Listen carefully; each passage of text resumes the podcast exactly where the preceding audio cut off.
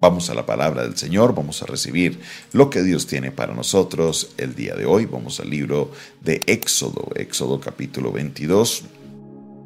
Libro de Éxodo capítulo 22 y vamos al versículo 16 en adelante. Libro de Éxodo capítulo 22 versículo 16 en adelante. Y dice la palabra del Señor de la siguiente manera. Dice, si alguno engañare a una doncella que no fuere desposada, y durmiere con ella, deberá dotarla y tomarla por mujer. Si su padre no quisiere dársela, él le pesará plata conforme a la dote de las vírgenes. A la hechicera no dejarás viva. Cualquiera que cohabitare con bestia morirá. El que ofreciere sacrificio a dioses, excepto solamente a Jehová, será muerto. Al extranjero no engañarás ni angustiarás, porque extranjeros fuisteis vosotros en tierra de Egipto.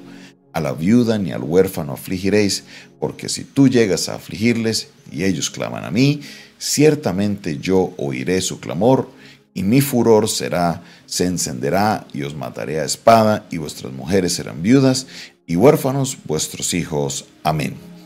Vamos a mirar esta primera parte que los autores, o los, perdón, los traductores de la Reina Valera 60 las titulan las leyes humanitarias y vamos a mirar este primer set de leyes humanitarias que se presentan. La primera es que se habla de las doncellas. Las doncellas son aquellas jóvenes que están... Eh, eh, pues empezando su vida, como dice el texto, que son vírgenes. La costumbre en la época era que el joven iba y le daba una dote, le daba un dinero al padre por la doncella. Y es muy importante contextualizar esto porque son normas que se aplicaban en el momento, no son normas que el pueblo de Israel observa el día de hoy ni que Dios nos las esté pidiendo que se cumplan el día de hoy. Son, eran las costumbres de la época. Entonces aquí está diciendo que si alguien, un muchacho, va donde una doncella y la engaña y se acuesta con ella engañada, él tendrá que tomarla por la, como esposa y dará la dote de ella como si fuera una mujer virgen.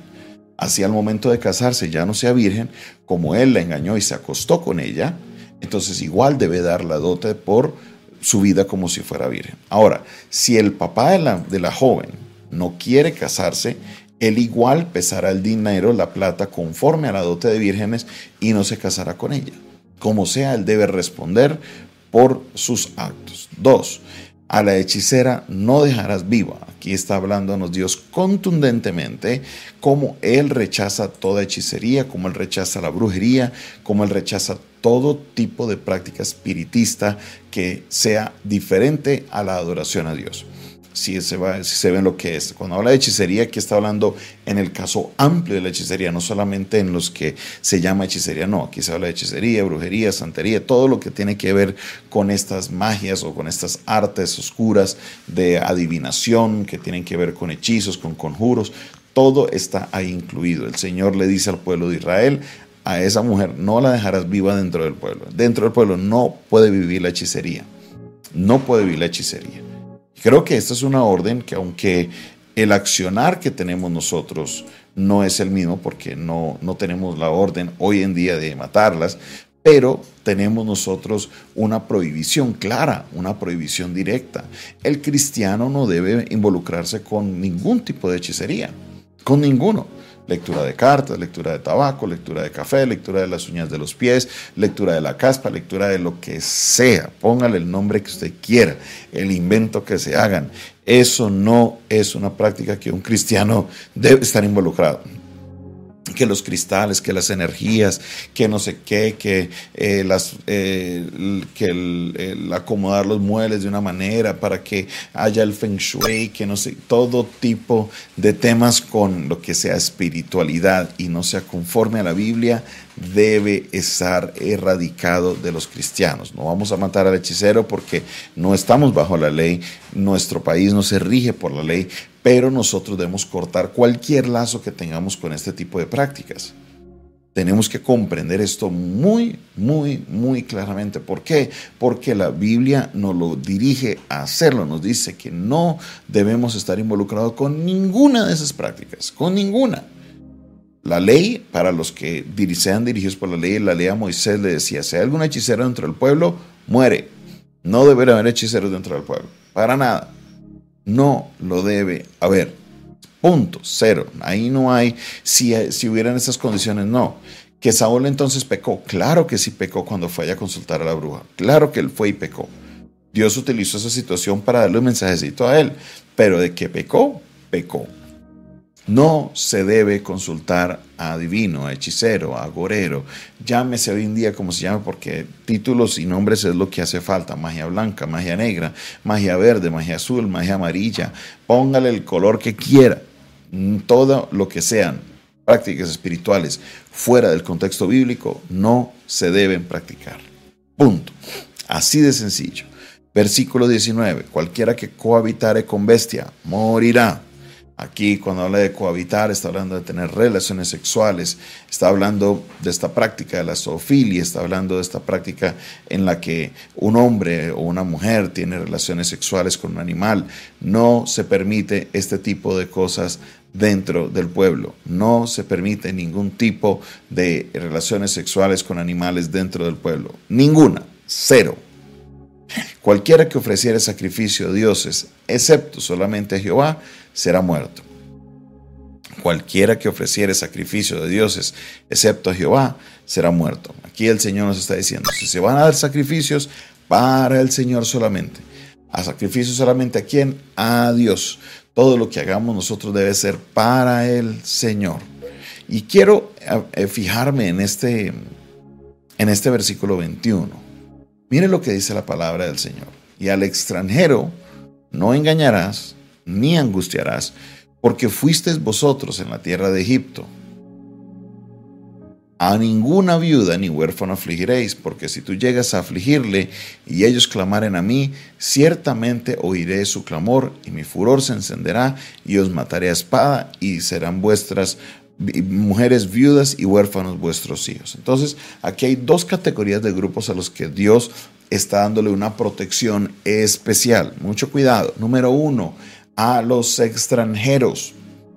Les dice, ustedes fueron extranjeros en Egipto. Ustedes no pueden tratar mal a los extranjeros. Los extranjeros deben ser bien tratados. No se debe actuar con injusticia hacia el extranjero. No se debe hacer. Debe haber justicia. Como se trata al nacional, se debe tratar al extranjero. Y aquí nosotros vemos algunas de las cosas que pasan dentro del pueblo que necesitan ser corregidas. ¿Por qué? Desafortunadamente hay mucha migración por las situaciones que hay en los países. Vemos, por ejemplo, en Colombia como una gran cantidad de nuestros hermanos venezolanos migraron a nuestro país, y no solo a Colombia, a Perú, a Ecuador, a Chile, a Argentina, muchos otros países, y a Estados Unidos también, a México. Bueno, en, muchos lugares ha migrado la comunidad eh, venezolana pero especialmente en Colombia, se, en algunos casos se tratan mal, se les dicen nombres que son despectivos, eh, se aprovechaban muchas personas para pagarle menos de lo que le pagan a un nacional. Y eso el Señor está diciendo, no lo hagan, porque ustedes fueron extranjeros en Egipto y si querían que los traten bien, pues traten bien ustedes a los extranjeros. Nosotros los colombianos somos muy conocidos por migrar. Usted a país que vaya en el mundo, usted se encuentra un colombiano. ¿Y cómo los trataron allá? Los trataron bien. Sí, algunos sufrieron, algunos pasaron situaciones, pero están de alguna manera bien. Entonces, ¿por qué nosotros esperamos que nos traten bien en otros países, pero los que vienen a nuestro país no los tratamos bien? Tengamos mucho cuidado con eso. Familias que están en Estados Unidos, en Estados Unidos es una mezcla de muchas culturas y una de las cosas que uno ve es que el racismo más fuerte que hay no es de los que llamamos americanos o de los blancos hacia los latinos, no. ¿Sabe dónde se ve la mayor cantidad de racismo? Entre los mismos hispanos. Hay barrios de colombianos, hay barrios de en la ciudad de Miami, hay barrios de venezolanos, hay barrios de nicaragüenses, hay barrios de cubanos, hay barrios y todos se separan y entre todos se tiran. Esto no es correcto. La Biblia nos dice, fuimos extranjeros en Egipto, debemos tratar al extranjero bien. Nosotros los creyentes fuimos extranjeros. Claro, claro, o somos todavía porque estamos en un lugar que no nos corresponde. Mi ciudadanía es del cielo. Somos peregrinos, extranjeros, estamos pasando por esta tierra como peregrinos. Dios nos lleva a nosotros a tratar a nuestro hermano como igual. ¿Por qué? Porque son creación de Dios, necesitan ser tratados con respeto, con dignidad y con humanidad. Mucho cuidado que los clientes no nos podemos involucrar en estas prácticas. Ahora, habla luego del segundo grupo que son la viuda y los huérfanos. La viuda y los huérfanos. En alguna situación que usted se encuentre a una viuda o a un huérfano, usted no los puede afligir no se puede afligir, le dice Dios al pueblo de Israel, no aflijan al huérfano y a la vida, porque si ellos claman a mí por justicia, ahora ustedes serán, sus, hijos serán huérfanos y sus familias, o eh, habrá muchas viudas. En otras palabras, Dios enviará justicia y el pueblo que los trató mal a ellos serán ahora las viudas y los, y los huérfanos. Ahora nos encontramos mucho estas situaciones especialmente en, donde han habido tantos ciclos de violencia. Y hay personas que necesitan ayuda, hay viudas, hay huérfanos que necesitan ayuda y muchos en vez de ayudarles se aprovechan de ellos, les afligen. El Señor dice, ojo, porque si ellos claman por justicia, puede su país, puede su nación, puede su ciudad ahora ser los llenos de viudas y los llenos de huérfanos. El Señor nos está llamando a tratar a las personas necesitadas con dignidad. Un extranjero no migra porque sí. El extranjero migra porque tiene necesidades con su familia, porque está buscando un mejor futuro, porque está buscando un lugar donde puede encontrar a lo mejor oportunidades que en su país no las encuentra. Entonces, nosotros como seres humanos que somos, como somos creación de Dios, debemos nosotros tratarles con dignidad. Debemos tratarles bien, no podemos ser inhumanos. También la viuda, los huérfanos, son personas en necesidad. La viuda en este, este lugar representa a aquella mujer que se dependía de los ingresos de su esposo. Su esposo era el que la sostenía y al morir él queda desamparada. Un hijo depende de sus padres, de su papá y su mamá que le den el sustento, pero por alguna razón quedó huérfano un niño o un joven y ya no tiene de dónde sustentarse y llega alguien a tratar de aprovecharse de ellos. Dios tenga misericordia de los que hacen eso. Debemos ser nosotros personas humanas y trabajar a la gente, tratar, perdón, a la gente con humanidad.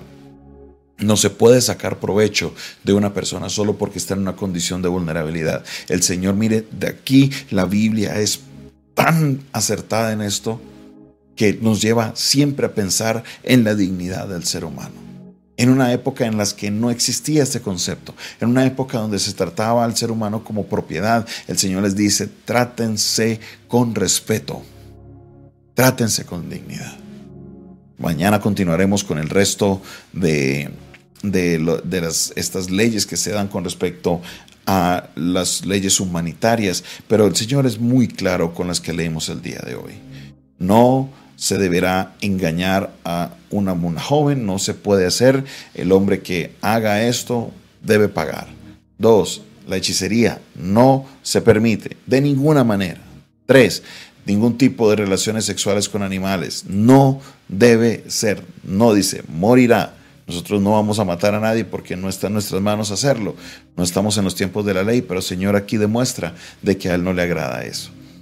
No se le deben ofrecer sacrificios a nadie solamente a Dios. Y para Dios el sacrificio es nuestra vida. Al extranjero vamos a tratarlo bien. Hay que cuidar de él. A la vida del huérfano también hay que cuidar de ellos. Dios hará justicia. Padre Celestial, te damos gracias Señor por tu palabra, gracias Dios por la oportunidad que tenemos Señor de estar delante de tu presencia y comprender, Señor, aquellas cosas que te desagradan, Dios. Sabemos que sí, vivimos en la gracia, ya no estamos bajo la ley, pero bajo la ley encontramos muchas verdades, Señor, que todavía siguen siendo vigentes, que necesitamos, Señor, tenerlas en cuenta para poder vivir una vida recta, sana y una vida que, oh Señor, conforme a lo que tú quieres. Te pido, Señor, que toque los corazones de aquellos que no están obrando bien, para que puedan corregirse, Señor, y que puedan así, Padre Celestial, vivir conforme a tu voluntad. Te pedimos, te rogamos, Señor, que tu Espíritu Santo nos redarguya para poder, Señor, corregir aquellas áreas de nuestra vida que necesitan corrección. Gloria, honra, honor y toda exaltación a ti, Señor, por siempre y para siempre, en el nombre de Jesús. Amén, amén y amén. Esta fue una producción del Departamento de Comunicaciones del Centro de Fe y Esperanza, la Iglesia de los Altares, un consejo oportuno en un momento de crisis. despide de ustedes su pastor y amigo Jonathan Castañeda, quien les bendice el día de hoy y les invita a que usted se suscriba a nuestro canal, hágale clic a suscribirse, hágale clic a suscribirse a la campanita, si usted podrá recibir las notificaciones de nuestras transmisiones, también de nuestros videos y demás contenido que vamos a publicar. Si quieres contactarnos por medio de las redes sociales, nos puedes buscar como arroba pastor Jonathan oficial, arroba pastor Jonathan oficial, nos escribes, puedes ver el contenido que publicamos semana a semana, día tras día, y así podemos estar en contacto. Ahora, si nos quieres escribir por WhatsApp, la línea de WhatsApp es el 316-617-7888, 316-617-7888. Si me escribes fuera de Colombia, lo puedes hacer con el más 57 y ahí nos llegará tu mensaje para que estemos en contacto. Si Dios te coloca en el corazón, sembrar una ofrenda, sembrar una semilla para que el ministerio continúe avanzando, semilla que llegará a tierra firme, puedes hacerlo por medio de Neki o Davi Plata al 316-617-7888. También Transfilla se encuentra habilitado, como también para fuera de, Colombia se encuentra la plataforma de Zelle, la plataforma de, de, PayPal, disponible para que usted pueda hacer su semilla y su siembra. Escríbanos y le enviaremos la información. Dios te bendiga, Dios te guarde.